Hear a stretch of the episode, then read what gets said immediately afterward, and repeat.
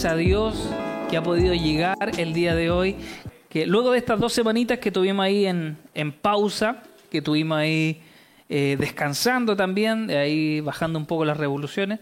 Que Dios les bendiga que nos visitan por primera vez. Dios les bendiga, chiquillos, iban pasando por acá y decidieron quedarse. Dios tiene propósitos y estoy seguro de que algo tiene Dios para su vida el día de hoy. Además somos vecinos, así que ya sé dónde viven. ¿Cómo están? ¿Bien?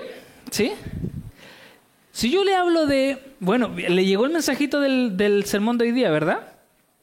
¿Sí? ¿Lo, pudieron ver? El mensaje eh, lo enviamos al grupo de la iglesia, ¿sí? Que se llama Con la pata rota.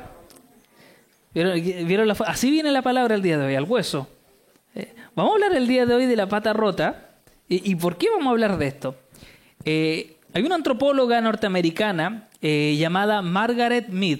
Margaret Mead fue una de las antropólogas más grandes que tuvo Estados Unidos. Incluso logró ganar el Premio de la Libertad, que es uno de los galardones más grandes que pueden tener los académicos norteamericanos.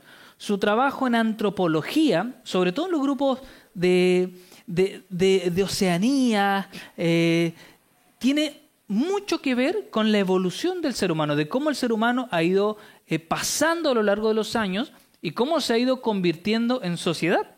Porque no siempre vivimos como vivíamos. De hecho, la pandemia vino a cambiar cómo nosotros vivíamos anteriormente. Eh, de hecho, que usted esté con mascarillas, que no pueden estar todos los hermanos, que algunos estén desde la casa, que, que tenga que hacer cuarentena porque alguien cercano a usted se contagió. Todas esas cosas son cambios que se van estudiando. Y ella estaba un día dando una clase de antropología y una alumna le pregunta, le dice, profesora, ¿cuál es el mayor hito de la evolución en la humanidad? ¿Qué es lo que a nosotros, los seres humanos, nos convierte en los seres más evolucionados? Los alumnos pensaban y decían seguramente la agricultura es una de las cosas que, que es importantísima, la construcción dirían otros, no, yo pienso que la tecnología. Y Margaret Mead dice, lo que convierte al ser humano en el mayor ícono del desarrollo son las piernas rotas. Entonces todos se comenzaron a mirar y dijeron, la profe, ¿qué, ¿qué, está hablando? Entonces, ¿por qué la pierna rota va a ser sinónimo de evolución? De... Y ella dice que en el reino animal, todo ser vivo que se quiebra una pata está condenado a morir, porque la manada lo deja atrás no pueden andar con ellos.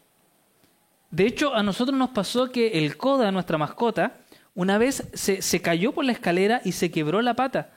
Y la veterinaria nos dijo que si no lo operábamos, él automáticamente iba a dejar de usar esa pata y se le iba a atrofiar. Eso lo vuelve vulnerable a que si cualquier depredador lo quisiera atacar, lo mata, porque no se puede recuperar. En cambio, dice ella, el ser humano desarrolló algo que no han desarrollado los demás seres vivos.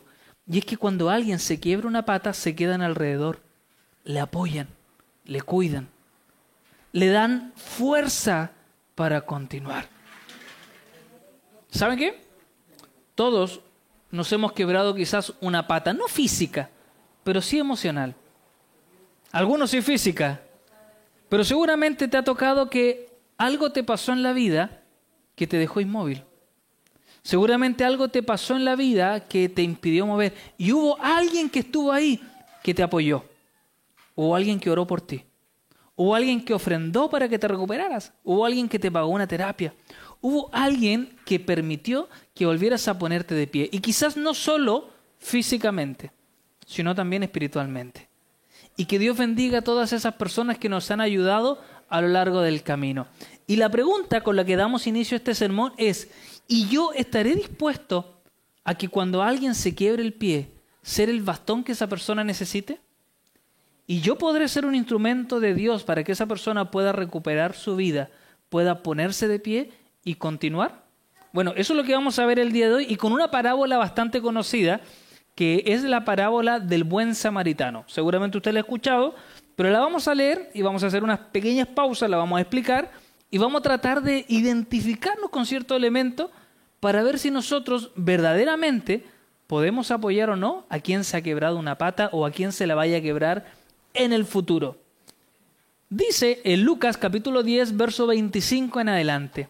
En esto se presentó un experto en la ley y para, y para poner a prueba a Jesús le hizo la siguiente pregunta. Y hago la primera pausa porque el escritor cuando señala de que el maestro de la ley, es decir, era una persona que, que sabía bastante, quiere poner a prueba a Jesús. Le hace la pregunta. O sea, él, él no quería saber. ¿Se, logra entender? E, él no, no quería crecer, él, quería ponerlo a prueba. Es como, a ver, a ver, por aquí lo pillo. Eh, aquí soy capaz yo de, de, encontrarle esta quinta pata al gato y a ver si me sale con esta. Una pregunta que ya tenía una respuesta y muchas veces nosotros nos acercamos a Dios así, con la respuesta ya clara en nuestro corazón, en vez de dejar que Dios pueda hablar a nuestra vida. Y dice la pregunta, Maestro, ¿qué tengo que hacer para heredar la vida eterna? A lo que Jesús respondió, ¿qué está escrito en la ley y cómo la interpretas tú? Como respuesta el hombre citó y dijo, Ama al Señor tu Dios con todo tu corazón, con todo tu ser, con todas tus fuerzas y con toda tu mente, y ama a tu prójimo como a ti mismo. Bien has contestado, le dijo Jesús, haz esto y vivirás. Pero él quería justificarse, así que le preguntó a Jesús, ¿y quién es mi prójimo? Es decir, ya, ok, yo tengo que amar a mi prójimo, pero ¿quién es mi prójimo? No, no, no, no, no es amar a cualquier. Y Jesús le responde y le dice, bajaba un hombre de Jerusalén a Jericó y cayó en manos de unos ladrones, le quitaron la ropa, lo golpearon y se fueron dejándolo medio muerto. Resulta que viajaba por el mismo camino un sacerdote, quien al verlo se desvió y siguió de largo. Así también llegó a aquel lugar un levita, y al verlo se desvió y siguió de largo. Pero un samaritano que iba de viaje llegó donde estaba el hombre y viéndolo se compadeció de él. Se acercó, le curó las heridas con vino y con aceite, se las vendó. Luego lo montó sobre su propia cabalgadura y lo llevó a un alojamiento y lo cuidó. Al día siguiente sacó dos monedas de plata, se las dio al dueño del alojamiento, cuídemelo, le dijo, y lo que él gaste de más se lo pagaré yo cuando vuelva. ¿Cuál de estos tres piensas que demostró ser el prójimo del que cayó en manos de los ladrones? El que se compadeció de él, respondió el experto en la ley. Anda entonces y haz tú lo mismo, concluyó Jesús.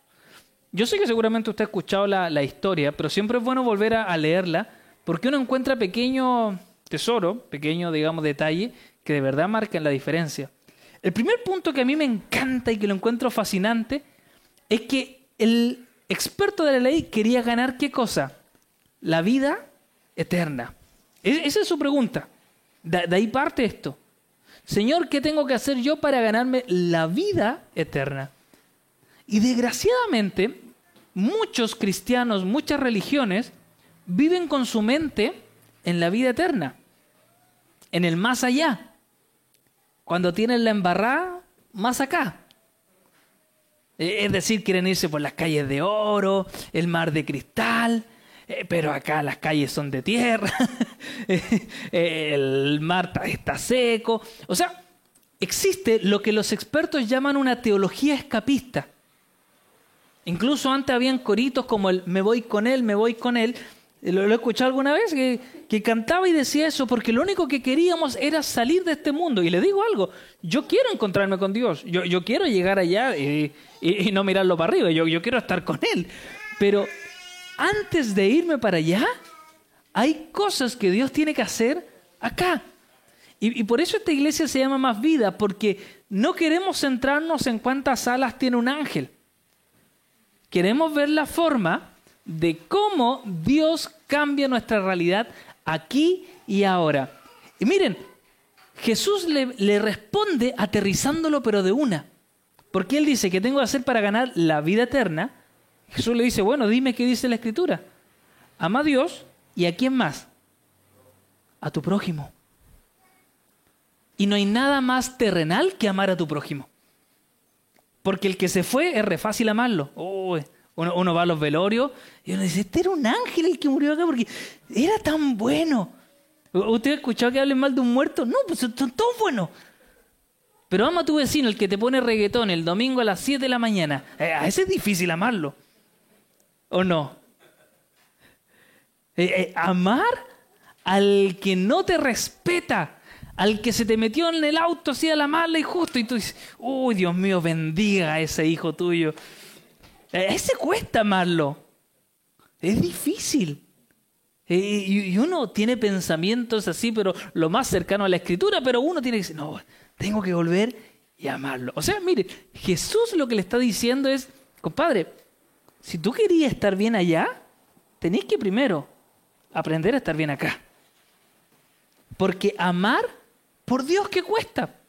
Y, yo digo esto, hay gente que es inamable, que, que de verdad hace todo para que uno no lo pueda amar. Pero Dios te pide que lo ames. Aunque sea de la U, tienes que amarlo. Sea de la católica, hermano, tienes que amarlo. Incluso si esa persona perdió el rumbo y es de Wander, tú tienes que amarlo.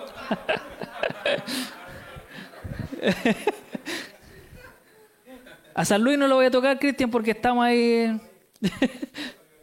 Aprender a amar. Hermanos, es el desafío que la iglesia tiene pendiente. Y como era más fácil hablar del cielo, nos dedicamos a hacer una teología escapista. No estoy negando el rapto, no estoy negando que Él pueda venir, no estoy negando nada de la escatología. Lo que estoy diciendo es que usted no sabe ni el día ni la hora. Usted no sabe si siete años buenos, siete años malos, si el milenio, el premilenio. Hermano, usted preocúpese de aquí. Tiene muchos problemas que solucionar acá. Y lo que Cristo quería hacer, mire qué tremendo, no era pescar a la iglesia y llevársela al cielo, era traer el reino de los cielos acá en la tierra. Y nosotros nos preocupamos tanto de arrancarnos de acá que nos olvidamos de lo que estaba sucediendo. Y por eso tenemos políticos mentirosos, porque no tenemos cristianos que están metidos ahí porque nosotros queríamos irnos con Él, con Él. Por eso no tenemos empresarios que honren el corazón de Dios y tenemos sinvergüenza, que cuando pueden joden a su trabajador, porque nos preocupamos tanto de irnos que no nos enfocamos en lo que estaba pasando acá. Necesitamos una generación de cristianos que sean empresarios que honren el nombre de Dios, que sean políticos que honren el nombre de Dios, que sean buenos vecinos. Hermanos, si, mire, con todo el respeto del mundo, pero canutos que prediquen bien por montones. Pero que sean buenas personas, uy, esos son poquitos. Y acá lo que nosotros tenemos que buscar es cristianos que muestren el amor del Padre a todos aquellos que necesitan ser alcanzados por Dios. Y para eso estamos acá.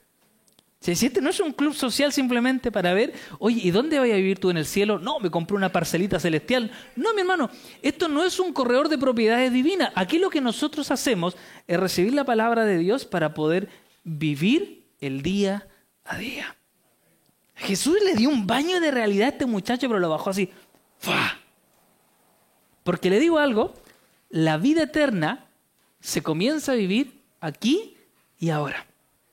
Hay gente que dice, no, yo, yo creo en Dios para salvarme cuando parte de este mundo. Hermano, la salvación comienza acá. O sea, si usted no salva ahora, preocúpese. Se lo dejo así.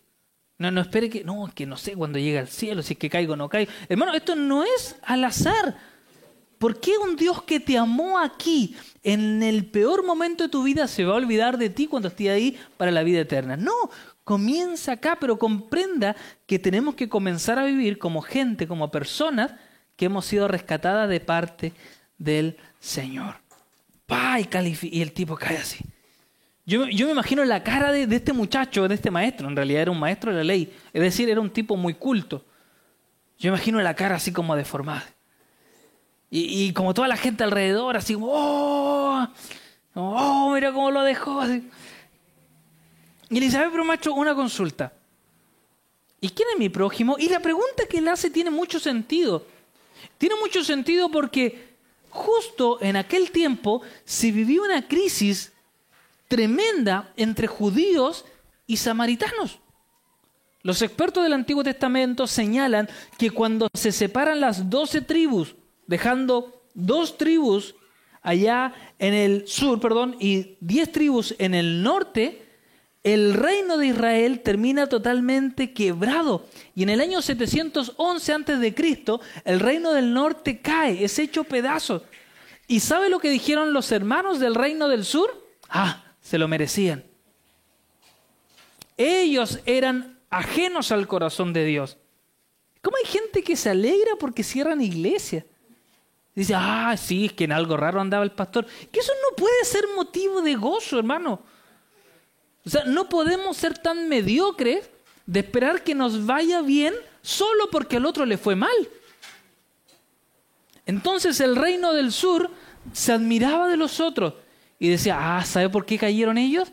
Porque no eran los hijos de Dios. En cambio nosotros, los del sur, aquí estamos. En el año 587 a.C. pasó lo mismo con el reino del sur. Y también cayó. Pero los del reino del sur, los judíos más puros, hablaban de los samaritanos con, con desprecio. Hablaban de los samaritanos como hablamos hoy día de los inmigrantes acá también. Como si fueran ciudadanos de, de un segundo nivel. Y los miraban por encima. Y Jesús le da un ejemplo en donde el que cumple la ley, ¿quién es? El samaritano. Lo confronta. Yo, yo me imagino así que, que de verdad y todos los judíos puros, duros, estaban así como para adentro. Y ahí nace esta teoría del, o, o, esta historia del buen samaritano. Y es increíble porque si yo le digo la historia del buen samaritano, todos hacemos sentido, ¿verdad? Pero en la historia nunca dice que el samaritano era bueno en la historia, cuando Jesús la narra, nunca dice, este es bueno. Pero para nosotros es bueno en comparación de quién? De los dos tipejos que pasaron al principio y no les dio nada. Ahora, con una mano en el corazón, y acá no, no, no me finca espiritualidad ni santidad. Acá usted y el Señor, no me metan sus pecados. Ahí, calladito nomás. No, no me hagan, no me muevo una ceja, nada. En esta historia, ¿quiénes seríamos nosotros? No, no, no me diga nada, piense, piense, piense. ¿Quiénes seríamos nosotros? ¿Seríamos como el sacerdote, como el levita? Mire, de partida, yo le voy a dar una ayuda. De partida, yo creo que en más de algún momento hemos sido como el desafortunado. La, la Biblia dice que el tipo iba caminando y aparecen unos tipos, lo asaltan y lo dejan medio muerto. ¿Cuántas veces nosotros sin tener arte ni parte nos pasan desgracias? Nos pasan problemas. O sea, en más de un momento nosotros hemos sido como este tipo que quedó ahí. ¿O usted siempre ha estado bien? No, pues todos tenemos días malos. Y, le quiero decir algo de verdad y tómalo de parte del Señor, pero no es pecado estar mal. Es parte de la vida. O sea, los únicos que nunca están mal clínicamente son los esquizofrénicos. Porque para ellos es solo una verdad. El resto de los mortales tenemos días malos. Hay días en donde quizás usted no va a querer ver a nadie y eso es parte de la vida. Hay días en donde te tocó bailar, pero tanto rato, con la fea como decimos nosotros, te tocó tanto rato estar pasándola mal que es parte de la vida el no sentirte bien. Y yo creo que, que a la iglesia generalmente nosotros venimos cuando estamos como este tipo, medio muerto. Generalmente cuando estamos bien se nos olvida un poquito el Señor. Pero cuando estamos mal, generalmente acudimos donde Él está. Y, yo creo que es fácil identificarse con la víctima. No con la víctima, como decía la señora, sino con, la víctima. Yo creo que es fácil identificarse porque qué rico es que te ayuden. Qué, qué, qué bueno es que alguien te dé una mano. Pero hay otro personaje, es decir, ya tenemos la víctima, ya sí yo me identifico acá con la víctima, pero también hay gente que se identifica con el sacerdote, porque el sacerdote iba caminando y ve que el tipo está medio muerto, y yo no lo voy a juzgar, quizás dijo, no, no me quiero meter en problemas. ¿Cuántas veces nosotros hemos actuado así? Y no me diga que no. No, no, guárdate mejor. Que no te vean. Esconde. No nos metamos en problemas. Y además quizá el sacerdote tenía toda una justificación. No, no es que yo voy a la iglesia, entonces tengo que llegar a predicar. Entonces, ¿cómo no voy a ir? Años atrás me tocó que justo una persona estaba agonizando. Eh, y en ese tiempo los cultos los hacíamos los días viernes. No sé si se acordarán los más veteranos cuando hacíamos los cultos los viernes en el colegio. Y no sé si se acordará a Sandrita, Luchito, porque hablé con ellos para abrir la iglesia y todo, de que no pude ir. No pude ir a la iglesia porque la persona estaba agonizando y la familia necesitaba que estuviera orando por ello. Y me tocó quedarme y, no ir a la iglesia, y me acuerdo que hablé con el Freddy en ese tiempo, el Freddy predicó, porque no podía ir, porque yo no podía decirle a esa persona, ¿sabe qué? Podría fallecer otro día porque hoy ya tengo culto. Bueno, eso le dice de una forma u otra el sacerdote al tipo que está medio muerto, ¿sabes qué? No te puedo atender, no tengo tiempo. Hay una canción de Marcos Vidal que, cuenta esta historia y la encuentra tremenda. Y, habla del músico que en un momento va lleno de cable y dice, no, es que tengo culto, entonces no te puedo ayudar. Porque de repente nosotros hemos perdido un poco el, norte. Y yo creo que la pandemia, ¿sabe para lo que sirvió? Para enseñarnos a los pastores y líderes que la estructura, que la iglesia como templo, no es lo más importante. Que lo más importante son las personas que todo esto, una pandemia la cerró así. Y daba lo mismo los metros cuadrados que tenía. Hermano, los primeros cultos lo hacíamos con un celular. Y ahí estaba toda nuestra tecnología. Se veía pésimo, yo lo sé. Algunos decían, oiga, pastor, se ve deforme. No, no, si es así la, en la cámara. No, pastor, si lo veo bien. Pero esto pasó segundo plano. Hermano, y nos dimos cuenta de que por un año y medio lo importante no eran las sillas, sino quienes se sentaban en las sillas. Y por eso hicimos lo humanamente posible para tratar de transmitir online, que se nos caían los cultos, que se quedaba pegado, que de repente hablábamos y la voz se escuchaba por otro lado. Todo, todo eso lo hicimos, ¿saben por qué? Porque no importaba la estructura, porque la iglesia eran ustedes, somos nosotros. Y si la iglesia deja de comprender de que las personas son el proyecto de Dios y no las estructuras, estamos fritos. El sacerdote no hizo lo que tenía que hacer. El sacerdote no, no practicó lo que predicaba, que era el amor. El sacerdote no pudo colocar en práctica lo que predicaba cada domingo en su sinagoga. Una iglesia que habla de amor y que no ama, hermano, no es una iglesia. Punto. Puede ser un club social, pero no hay iglesia. Si nosotros no amamos, todo lo que hacemos, por muy lindo que sea, no sirve de nada. Amén. Y luego viene el levita. El levita era como el músico, que, en realidad, claro, nosotros decíamos músico, pero en realidad es como reducir la función. Él tenía que ver el aspecto litúrgico.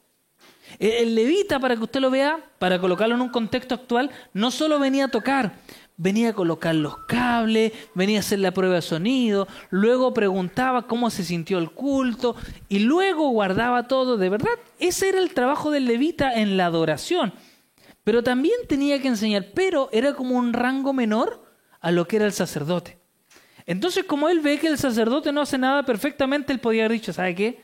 Si el jefe no hizo nada, ¿qué me voy a meter yo? No, mejor dejémoslo ahí.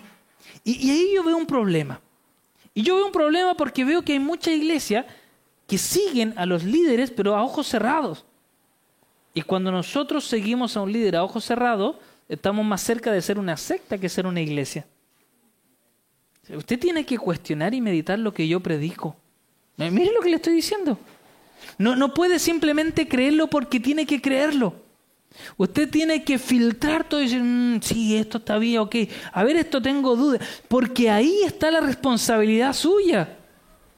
Esto no es como cuando uno jugaba a la escondida y decía por mí y por todos mis compañeros. No, acá usted tiene un proceso personal. Y si usted, y esto lo digo siempre, y, me han dicho que no lo diga más, pero si usted ve que yo estoy predicando burradas en algún momento, usted corra por su vida. Run for your life, dicen los gringos. Corra por su vida y vaya con su familia a un lugar donde le prediquen palabra de Dios. De lo contrario, lo único que trae a su familia es impedir conocer la voz de Dios para este tiempo. Usted tiene una responsabilidad como cristiano. No puede descansar en el líder, no puede descansar solamente en el que le enseña. Tiene que meditar todo lo que está sucediendo. Y el levita tiene tanta responsabilidad ante Dios por esa persona que está media muerta. ¿Y sabe por qué? Porque amar no tiene que ver con tu grado teológico, amar no tiene que ver con tu función en la iglesia, amar es tarea de todos, desde el que lleva un día en la iglesia como el que lleva una vida. La iglesia tiene que amar. Si no ama, no es iglesia. Y pasa un samaritano del que menos esperaba. Pasa un samaritano del que de verdad nadie daba un peso por él. Y ve a esta persona y no solo se la lleva, sino que además lo deja en un lugar donde lo cuidan. Y ojo con esto, porque es muy valioso este pequeño detalle. Como él no podía seguir, él le paga al tipo de la posada para que lo pueda cuidar. Y le dice, si algo más gasta, cuando yo venga te lo pago. Y ojo con esto, es una pequeña enseñanza. Hay veces en que nosotros no podemos ayudar a todos y tenemos que saber derivar a quien sí lo puede hacer. Hay gente que tiene que aprender a confiar en otras personas y comprender de que no somos Superman. Cuando pastoralmente me toca atender algún caso que excede mis atribuciones, yo lo derivo, o vaya un psicólogo, o vaya un psiquiatra, o tomo un medicamento, porque comprendo de que hay cosas que yo no puedo hacer, y es normal. Y esta persona dice, ya, ok, cuídalo, porque yo ya no puedo cuidarlo. Y cuando venga, nuevamente te pago todo lo que deba. ¿Con quién te identificas tú más? No me diga nada, recuérdelo en su corazón. Con el que estaba medio muerto. Con el sacerdote indiferente, con el levita indiferente, como el samaritano. Jesús le dice, ojalá todos fuéramos como ese samaritano. Ahora, yo quiero hacer como un, un meta relato. ¿Qué significa esto? Más allá del relato. ¿Cuál habrá sido el día después de esto? Pongámonos en este caso. ¿Qué fue del tipo que quedó medio muerto cuando se recupera? Se recupera y dice, ¡oh, qué generoso! Y pasa el tiempo y él se vuelve a encontrar con una persona que estaba media muerta. Y él dice, no, yo no me quiero meter en problemas. Y no lo hace. Y es que hay mucha gente que se le olvida de que alguien lo rescató en algún momento de su vida. Y no repite en otros lo que recibió. Yo, le quiero hacer una pregunta, y esta sí respóndamela. ¿Alguien ha bendecido su vida en algún momento? ¿En algún minuto? ¿Sí? El libro de Gálatas dice que en aquellos que hemos sido instruidos en la palabra, nosotros debiésemos hacerlo partícipe de todas nuestras bendiciones. ¿Usted le dio las gracias a esa persona? ¿Usted oró por esa persona? ¿Le bendijo? Bueno, listo, pasó, fue bendecido. Y ahora le hago la pregunta que va como complemento. ¿Y usted ha bendecido a otros así como fue bendecido usted? Eso es ser cristiano.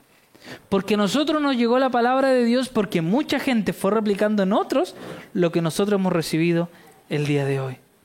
Este tipo que fue rescatado, yo me quiero imaginar, quiero pensar de que luego él fue y siguió repitiendo en otros lo que hicieron con él. Porque así como a ti te gustó que alguien orara por ti, te visitara en el hospital, impusiera manos, bendijera tu vida, así mismo tienes que hacer tú con otro. ¿Qué habrá sido de este samaritano bonachón? Me imagino que al otro día no llegó e hizo como mucho y dice, bueno, aquí con el que rescaté una foto y subiendo a las redes sociales. Acá eh, rescatando gente eh, y haciendo una entrevista y dice, no, es que yo soy muy buen samaritano. ¿Sabe cómo dicen a mí donde yo nací? El buen samaritano. No, yo soy muy bueno.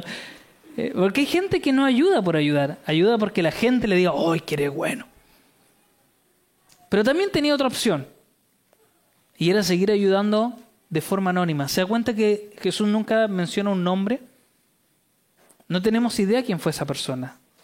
Fue un relato, fue una parábola, pero ni siquiera sabemos en quién estaba inspirada. Muchos de nosotros hemos ayudado de forma anónima.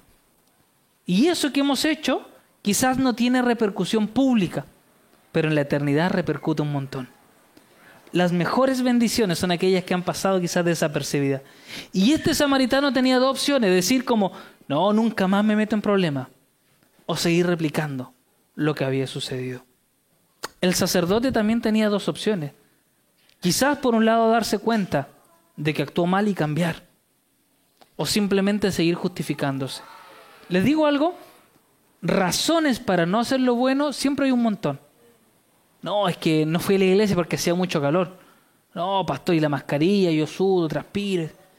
y después llega el invierno y dice, no, pastor, que yo uso mascarilla lenta y se me empañan. Luego. Entonces, no, no nada. O cuando usted no quiere hacer algo, siempre va a encontrar buenas razones. Este sacerdote tenía la posibilidad de cambiar o de seguir siendo el mismo. Lo mismo Levita. Tenía la opción de seguir siendo un indiferente o de poder cambiar. ¿A qué quiero llegar con esto? Es que tú te puedes identificar con cualquier personaje de la historia. Pero si luego tú no actúas como Jesús te pidió que actuaras, finalmente da lo mismo.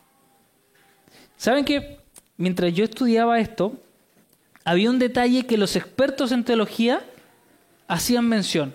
Y es que lo último que Jesús le dice a este maestro de la ley que le preguntaba, le dice, anda y haz tú lo mismo. ¿Por qué es importante ese concepto? Porque la expresión que ocupa Jesús en el griego original es, esto que tú no estás haciendo hoy, comienza a hacerlo ahora. O sea, este tipo que decía, no, si yo cumplo la ley, bueno, y Jesús le dice, bueno, esto que hasta ahora no has sido capaz de hacerlo, comienza a realizarlo. Jesús le dice, toda tu justificación no sirve de nada si no pones en práctica lo que acabamos de hablar. Y concluyo la palabra con esta idea. Todo lo que nosotros predicamos, todo lo que nosotros cantamos, todo lo que nosotros decimos, señalamos o hacemos, si no convertimos la palabra en vida, no sirve de nada. Nosotros no estamos escribiendo un manual, un libro. Nosotros estamos viviendo lo que Dios nos mandó a vivir. Y si Jesús dice, bueno, lo que tienes que hacer es amar a tu Dios con todo tu corazón, con toda tu mente, con toda tu alma, y a tu prójimo como a ti mismo, y no amamos ni a Dios ni a nuestro prójimo, no sirve de nada. De nada, mi hermano. Y podemos usar corbatita, y podemos ponernos chaquetita, y vestirnos, y Biblia bajo el brazo, pandero, arpa, lo que usted quiera. Pero no sirve de nada si no amamos a Dios y a nuestro prójimo. ¿Quiénes somos nosotros? No es tan importante. ¿Quiénes vamos a hacer a contar de ahora? Es lo fundamental. Quiero invitarte a que te pongas de pie un minuto, ahí donde tú estás. Quiero invitarte a que podamos tener un, momento de oración y, y, de meditación. De analizar también quizás cómo hemos venido viviendo nuestra vida. Cómo han venido pasando los últimos años. Yo sé que no han sido años buenos para muchos. Sé que han sido años complicados. Pero les quiero decir algo. Tú tienes mucho más de lo que crees que tienes. Y hay gente que tiene mucho menos que tú con todo el respeto y cariño del mundo, pero tú estás mucho mejor de lo que tú crees que estás. Y hay gente que está mucho peor que tú. Y quizás como decía el relato de la parábola, están ahí en la orilla del camino, medio muertos, esperando que alguien los mire, esperando que alguien se fije en ellos. Y tú me dirás, pero es que Luciano, yo no, no, no soy una persona perfecta. No, si aquí no estamos hablando de que seas una persona perfecta. Estoy hablando que desde la condición y situación en la que tú estás puedes transformar la vida de otra persona. Si simplemente dispones tu corazón, si simplemente te enfocas en amar al que lo está pasando mal. Y yo te aseguro de que te vas a convertir en la respuesta del problema de alguien. Estoy seguro que vas a cambiar la historia de otras personas. Estoy seguro que le, le vas a dar esperanza a quien no la tiene. ¿Y sabe por qué? Porque la persona que te habló del Señor, la persona que te dijo que había un Dios que te amaba, la persona que oró por ti, la persona que predicó por tu vida, no tenía ni un doctorado ni estaba forrado en plata. No era una persona ausente de problemas, era una persona que quizás tenía menos escolaridad que tú, quizás tenía mucho más problemas que tú, pero se dispuso en la mano del Señor y bendijo tu corazón Dios es especialista en con poco hacer mucho, en tomar cinco panes y dos peces y alimentar a multitudes.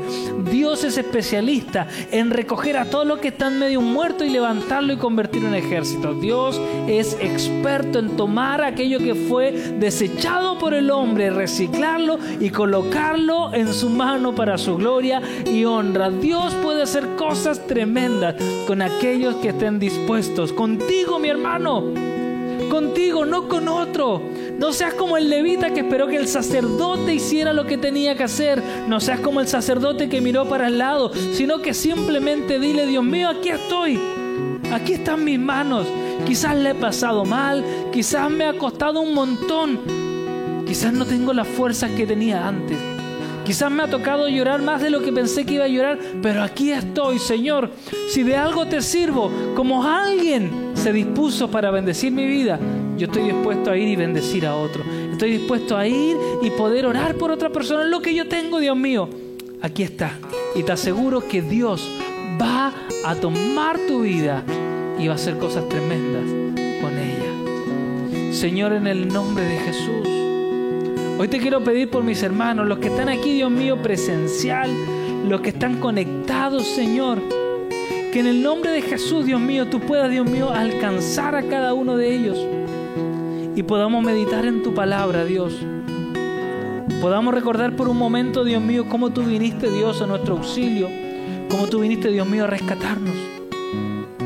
Señor, que por un instante podamos, Dios mío, recordar aquella persona que nos bendijo en el peor momento de nuestra vida.